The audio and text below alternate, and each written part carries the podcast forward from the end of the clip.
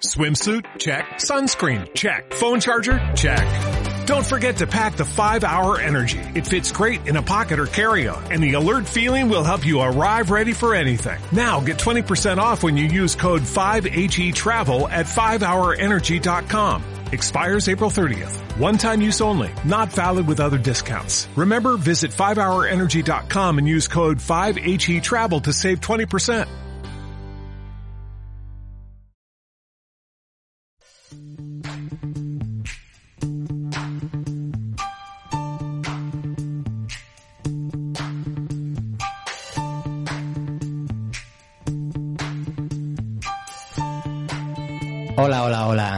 Carlos Herranz al aparato. Eh, siempre con ganas de estar con vosotros desde vuestro programa que es Finanzas de Andar. Por vuestra casa, por tu casa, por mi casa, porque ya sabéis que, si no lo digo reviento, eh, todo es economía y economía es, es todo. Hoy con un bonito programa sobre la vivienda.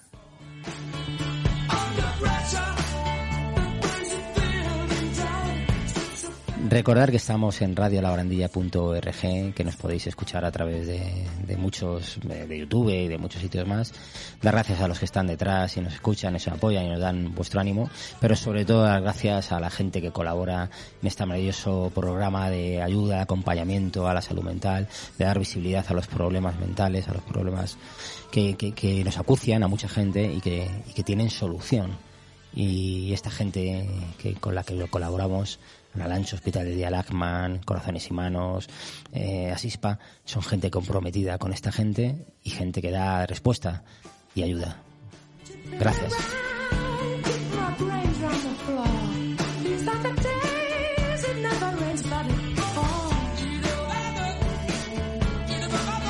Y como siempre, comenzamos con la frase que nos haga reflexionar y, unos chistes de, de Forges, que sabes que son yo pido perdón y disculpas por utilizarle, pero, pero cuando uno es un genio hay que ponerle en valor siempre. Eh, decía Eduardo López de Ayala, mm, cuando la estafa es enorme, ya toma un nombre decente. Y es verdad, engañar a unos pocos es fácil. Engañar a miles de personas es una obra de ingeniería social y financiera. Y lo hemos visto eh, a lo largo de la historia, siempre ha habido grandes estafas, eh, sobre todo relacionadas con, con, el tema piramidal, de sellos, de bonos basura, de Madoc, nos van sonando a todos. Y, todavía, por desgracia, hay gente que utiliza su formación o su puesto financiero en engañar a, a, otra gente. Y lo hemos visto también en la tele hace poco, me estoy acordando de que en pueblos eh, no tenían banco y había un agente financiero que era del pueblo, de máxima confianza, ¿cómo nos va a engañar? Y, ahí se lo ha llevado puesto. Eso hay que, hay que ponerle coto y freno. Y la gente debe ser honrada y parecerlo. Pero bueno, vamos a atacar a los chistes de Forges porque estamos relacionados con la vivienda. Vemos aquí en plan eh, sillas, en plan gente que se está eh, ayudándose de autoayuda. Y dice, me llamo Paco y tengo una hipoteca a 40 años. Y le saludan, te queremos Paco. Hola Paco. Bienvenido Paco. ¿Cómo estás Paco? No estás solo Paco. Yo creo que aquí nos podemos reflejar en esta silla sentado me llamo Paco y tengo una hipoteca a 40 años. Muchísimos de los miles de ciudadanos que estamos en España. Pero bueno, esto es así. Qué bueno, qué bueno era Forges. Nos pasamos a la segunda, la segunda que es igual de buena. Está el matrimonio intentando cerrar el marido la puerta de a un monstruo que llega y dice, ¿qué follón es este? ¿Quién es? grita la mujer. Dice, el Euribor de las narices, rica. Estupendo, que se que se papea nuestras vacaciones, ¿no? Que se papea nuestras vacaciones. Pues esto. Esto es algo de lo que hablaremos, como la inflación, como la subida de tipo, la escalada de tipos está ocasionando eh, una correlación que es el aumento del coste de, las hipotecas. Eh, tenemos una importante base de hipotecas relacionadas al Uribor, que, los financieros que sabemos defendemos que, es el, mejor tipo y la mejor referencia porque es la que se ajusta más a mercado. Pero claro, cuando vienes de una costumbre de casi 20 años a la baja y prácticamente 15 años a tipo cero, eh, estar al 3% es duro, ¿eh? es duro para muchas familias. Pero bueno, tenemos que decir que no hace mucho tiempo yo pagué hipotecas al 15,75 y se podían pagar. Ahora, Está claro que, hay muchos matices y este es un matiz de guerra, es un matiz inflacionista, es un matiz donde la gente está pasando mal y hay que buscar soluciones que también comentaremos en el programa de hoy. ¿no? Y bueno, vamos con el tercer chiste para acabar de sonreír porque luego ya nos meteremos en batalla y este es un poco enfarragoso y un poco tedioso y un poco duro para la gente. ¿no? Llega un hombre al banco, ¿no? al banco de créditos, eh, está el funcionario ahí como un buen funcionario dándole un papel a firmar y dice, firme aquí. Y dice, ¿dónde? Dice, donde pone el pringao. Dice, me lo temía. Bueno, pues esto es eh, cada vez que firmamos un préstamo, una letra o una hipoteca, ¿no? Eh, cuando firmamos nos tenemos la sensación de que somos unos pringados y que nos la están colando. Pero yo que he estado en una entidad financiera, y que, bueno, he estado en varias, en bastantes, ¿no? En las grandes, en las medianas y en las pequeñas, digo que, que somos un mal imprescindiblemente necesario, ¿eh? y es la verdad. sin, sin la banca no hay riqueza. Y esto, claro, en época mala cuesta decirlo, pero también hay que decirlo. los bancos financian a, empresas y, por supuesto, financian a empresas con la idea de ser rentable. Financian a personas con la idea de ser rentable. Financian a autónomos con la idea de ser rentable. Y, por supuesto, es un negocio. Eh, tienen que, cubrirse, ¿no? Ahora, si, si, son tan poderosos y ganan tanto, pues que paguen. Eh, aquí ahora ha habido una polémica grande de, de este gobierno un poco eh, cuatricéfalo, ¿no? De, cada uno responde según los criterios personales de cada idea política, ¿no? De que mm, em, de que los grandes males de ese país parece que los tienen los, los, grandes empresarios que ganan miles y miles de millones. Decir que a un empresario grande gana miles y miles de millones significa que el Estado recauda algún ciento de millón más, que es bueno. Y hay que recordar al Estado que la inflación, a este, a este gobierno, que la inflación ha hecho que este año sea el récord absoluto de recaudación fiscal. Es decir, que el primer recaudador y obtención de beneficios es el Estado.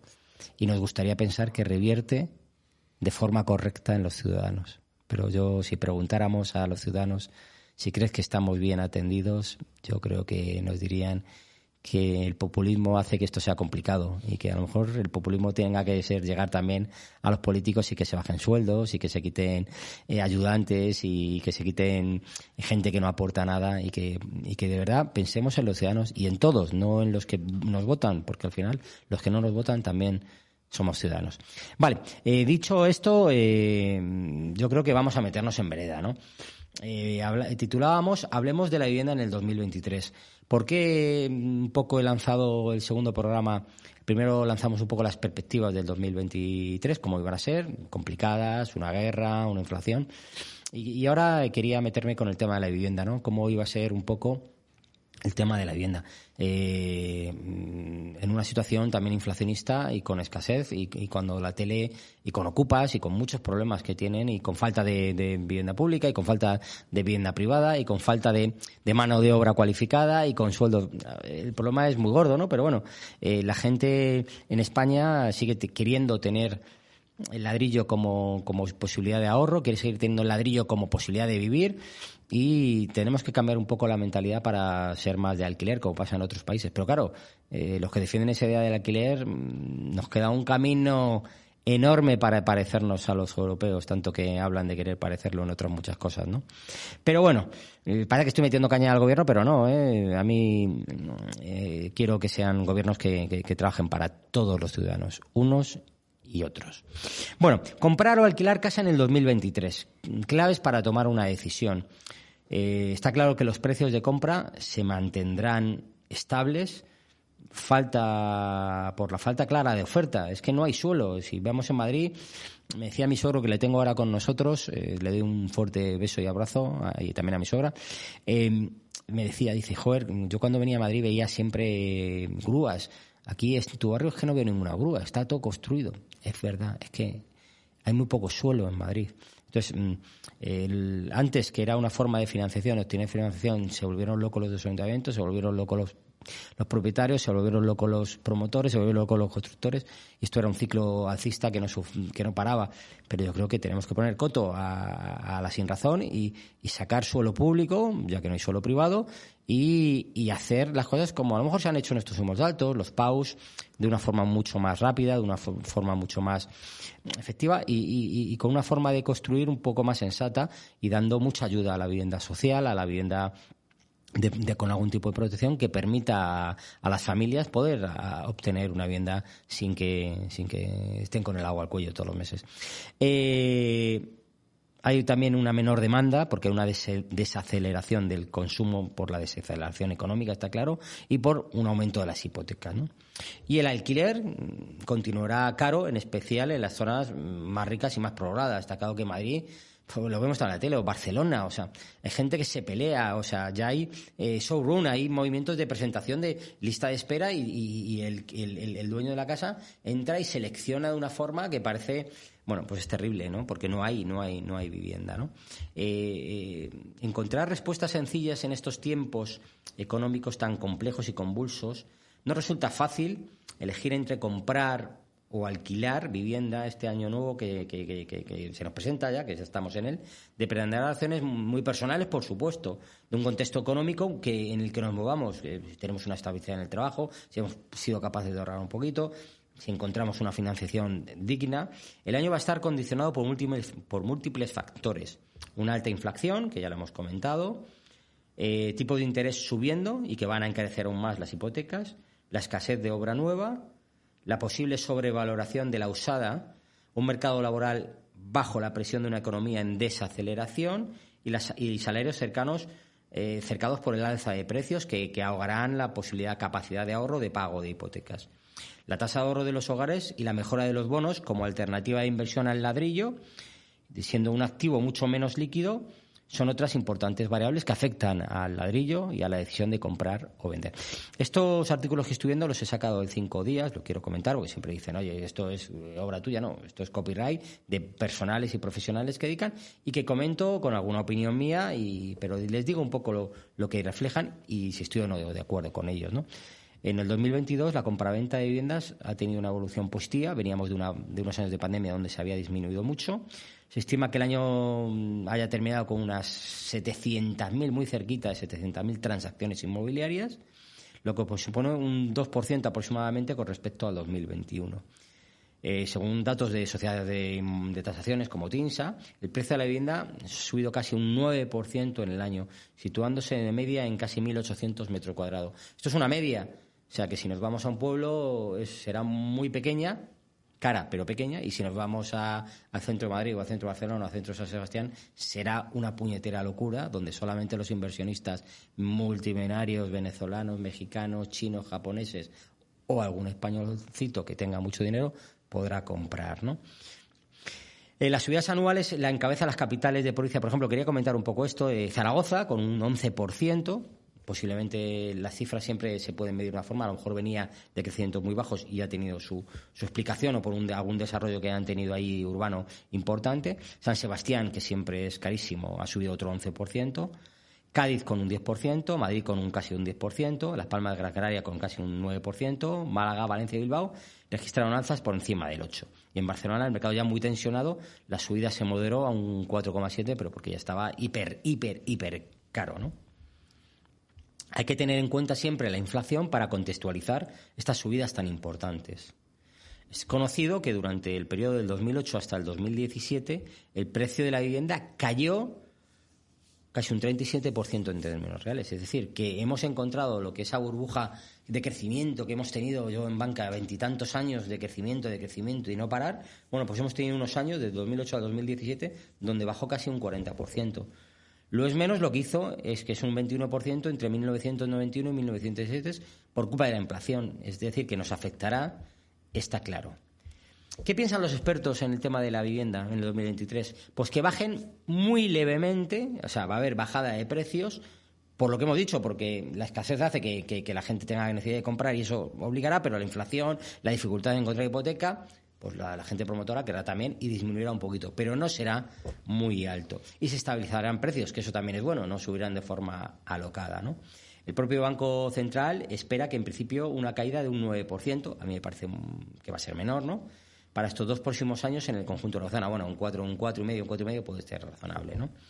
Eh, hay otros bancos como Banquinte que dice que los factores que incidirán en la bajada de precios será el, mayor coste de la financiación hipotecaria, que ya lo estamos viendo, la menor tasa de ahorro de los hogares, que es un factor muy importante por el encarecimiento de la vida, y una caída de la inversión en vivienda ante la aparición de competidores, como hemos dicho, cuando los inversionistas, no cuando los que necesitan vivienda, sino los inversionistas se meten en el ladrillo, es porque hay otros productos menos rentables. Pero cuando la inflación hace subir los tipos y encontramos con que hay letras del Tesoro que antes estaban al 0,15 y ahora están al 4 y una rentabilidad eh, de un alquiler esté al 6 y tenga que hacer un desembolso más elevado, pues a lo mejor le interesa comprar un bono a 10 años, rescatable, líquido manejable y que le dan el 4 o 5%, pues nos vamos a encontrar este tipo de cosas. Entonces habrá menos inversión en obra privada, ¿no? Y eso hará que los precios tengan que tengan menos posibilidad de venta y bajen los precios. Esto es algo que se tira, ¿no?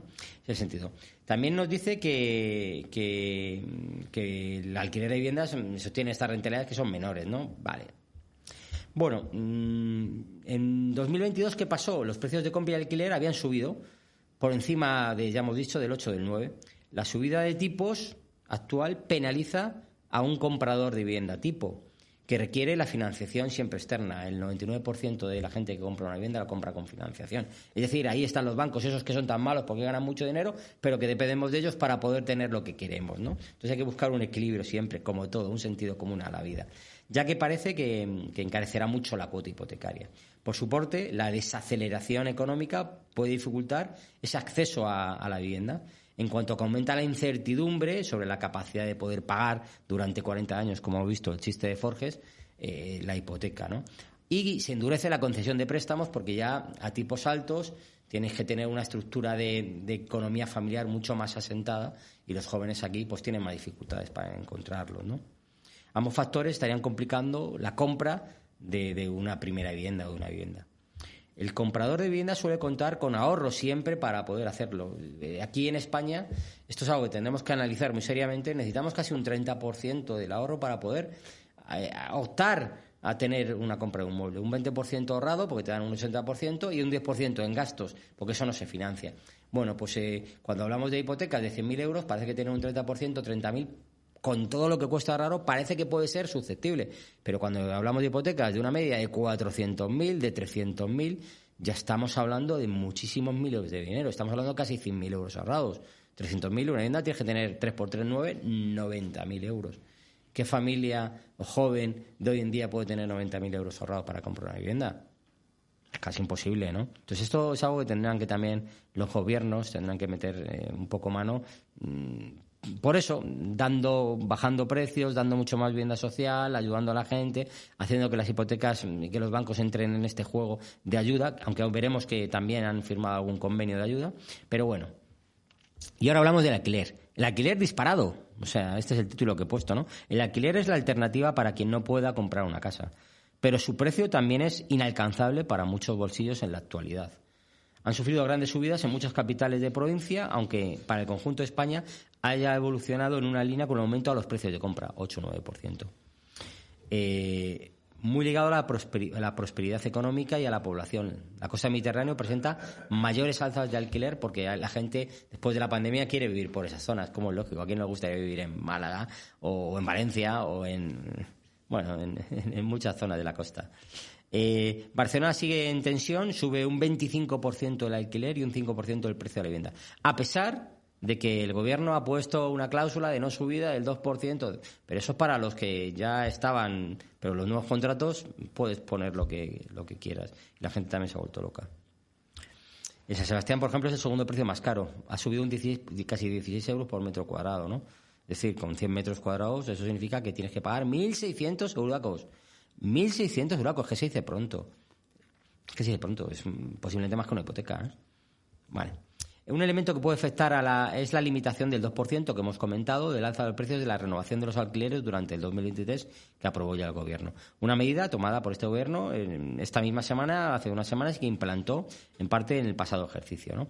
Pero eso también puede provocar una disminución en, en, la gente de alquileres. Si ve que no puede ganar lo que el mercado dice que puede ganar, pues hay gente que aguanta y espera y no alquila. Y con lo cual esto hace que suban los precios y con lo cual esto se complica. El mercado hay que dejarle también un poquito de libertad, hay que dejarle que se regule y hay que estar pendiente, ¿no? Vale.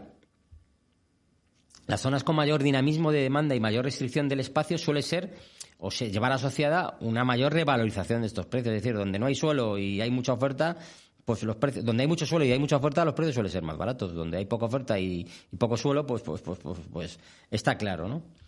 Y otro de los pasos que pueden también modificar esto es la famosa ley de vivienda que llevan meses negociando este gobierno bicolor o tricolor o cuatricolor que, cuesta mucho, ¿no? Por, por, por, por, por exceso o por defecto, ¿no? Bueno, vamos a ver qué, qué pone. Tanto la compra de vivienda como el alquiler en España continúan siendo uno de los grandes problemas, está claro, del 2023 como resumen, sobre todo para la juventud. El nuevo año 2023, que en el que ya estamos metidos, trae en definitiva una contención ajustada de precios, sin grandes oscilaciones y una gran falta de oferta que es muy preocupante, ¿no? Aquí lanzamos a...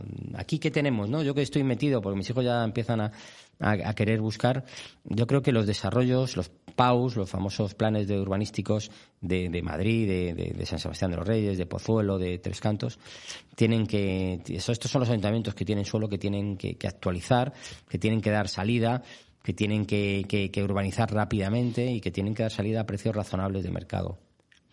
Los precios razonables ahora mismo de mercado son para una vivienda de dos dormitorios en los pagos de los barrocales o, o el cañaveral. Empezaron siendo de 100.000 euros o 120 y ahora están en 300 y pico mil como zona consolidada. Esto no se debería permitir.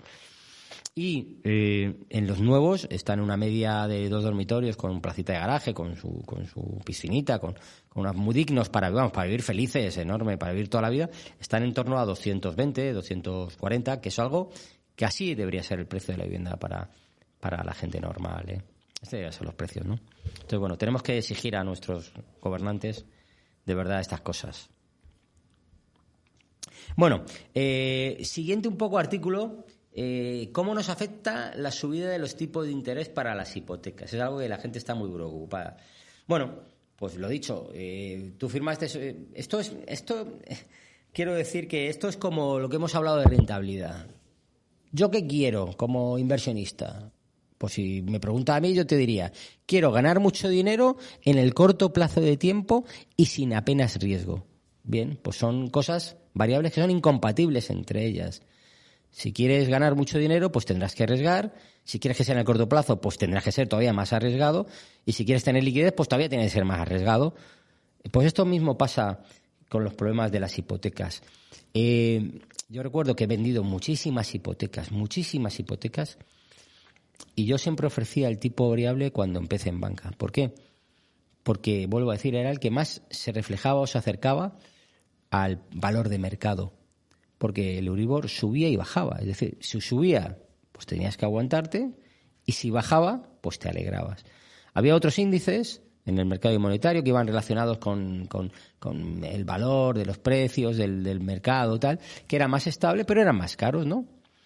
Y luego estaban los tipos fijos que eran carísimos, porque teniendo tipos al 10%, no puedes dar un 5 tienes que dar un, un 12 para ganar algo en 20 años, ¿no? Entonces, mmm, hacía que todo el mundo fuera variable, nadie fuera fijo.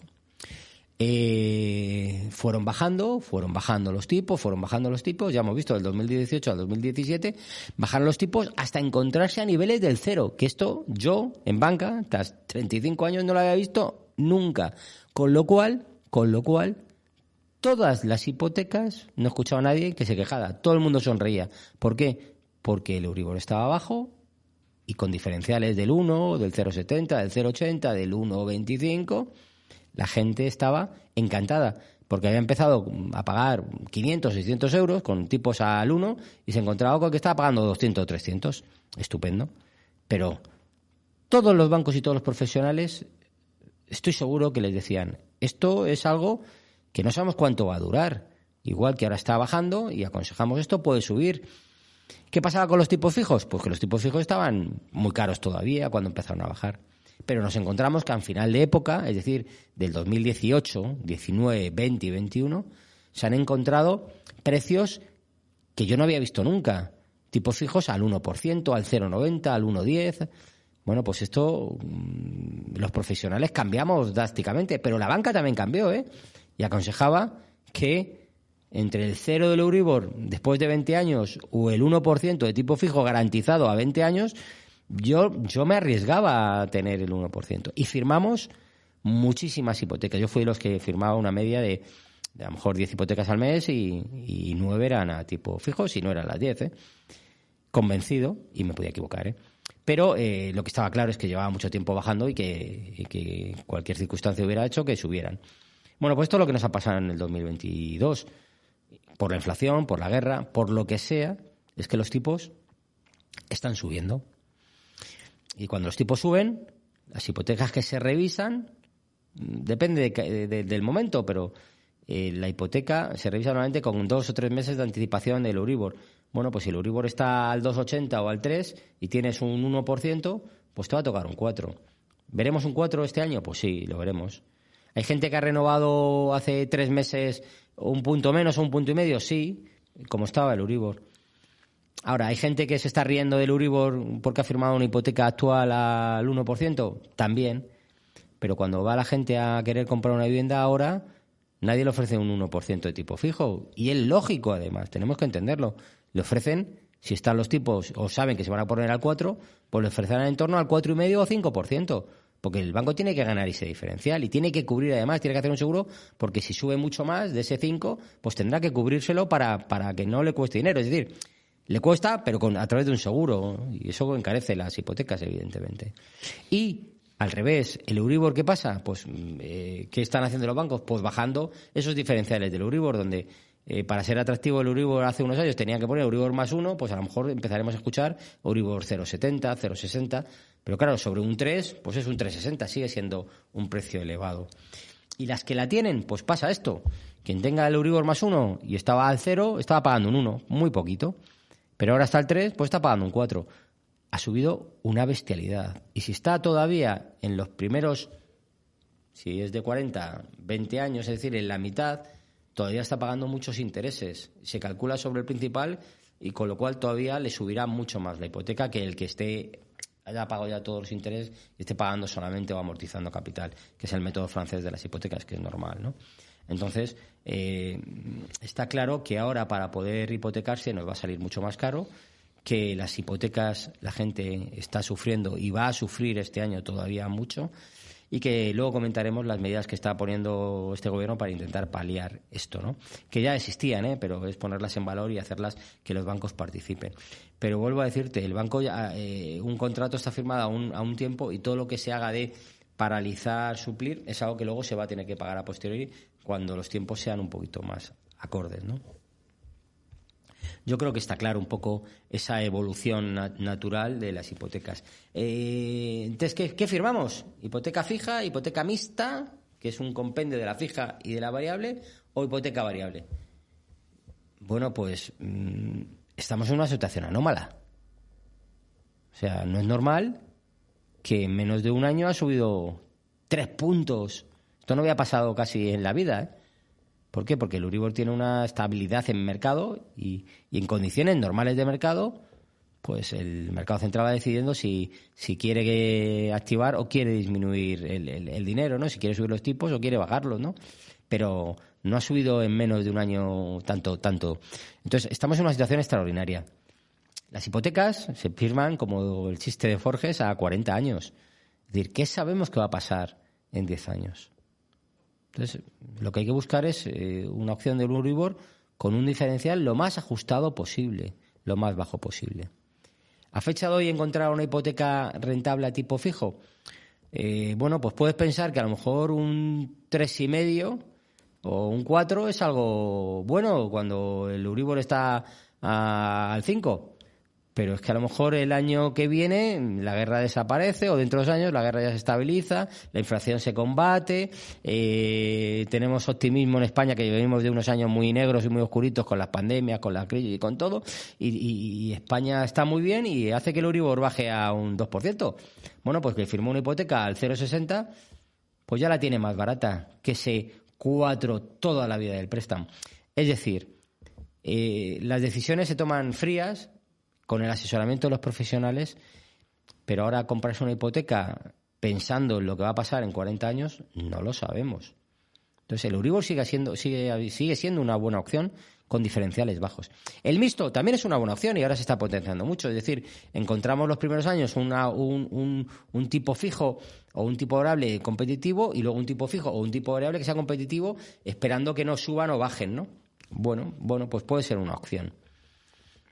Eh, yo siempre defiendo el Euribor, pero claro, con una estabilidad, con una normalidad, no con lo que está pasando ahora. Pero bueno, eh, soy como los buenos gallegos, ni frío ni calor, ni la botella medio llena, ni botella medio vacía. Está claro que, los tipos altos hace que también tengamos una... no vamos a pensar todo en positivo, vamos a hablar también del ahorro. A tipos altos hace que esos productos que antes eran ladrillo o inversión de riesgo, se pueden sustituir por otros más rentables. Letras del Tesoro, ya estamos viendo letras del Tesoro cercanas al 3%, eh, bonos y obligaciones al 4 o al 5%. ¿No te encantaría tener 100 dólares extra en tu bolsillo? Haz que un experto bilingüe de TurboTax declare tus impuestos para el 31 de marzo y obtén 100 dólares de vuelta al instante. Porque no importa cuáles hayan sido tus logros del año pasado, TurboTax hace que cuenten. Obtén 100 dólares de vuelta y tus impuestos con 100% de precisión. Solo con Intuit TurboTax. Debes declarar para el 31 de marzo. Crédito solo aplicable al costo de la presentación federal con Turbo Tax Full Service. Oferta sujeta a cambios o cancelación en cualquier momento.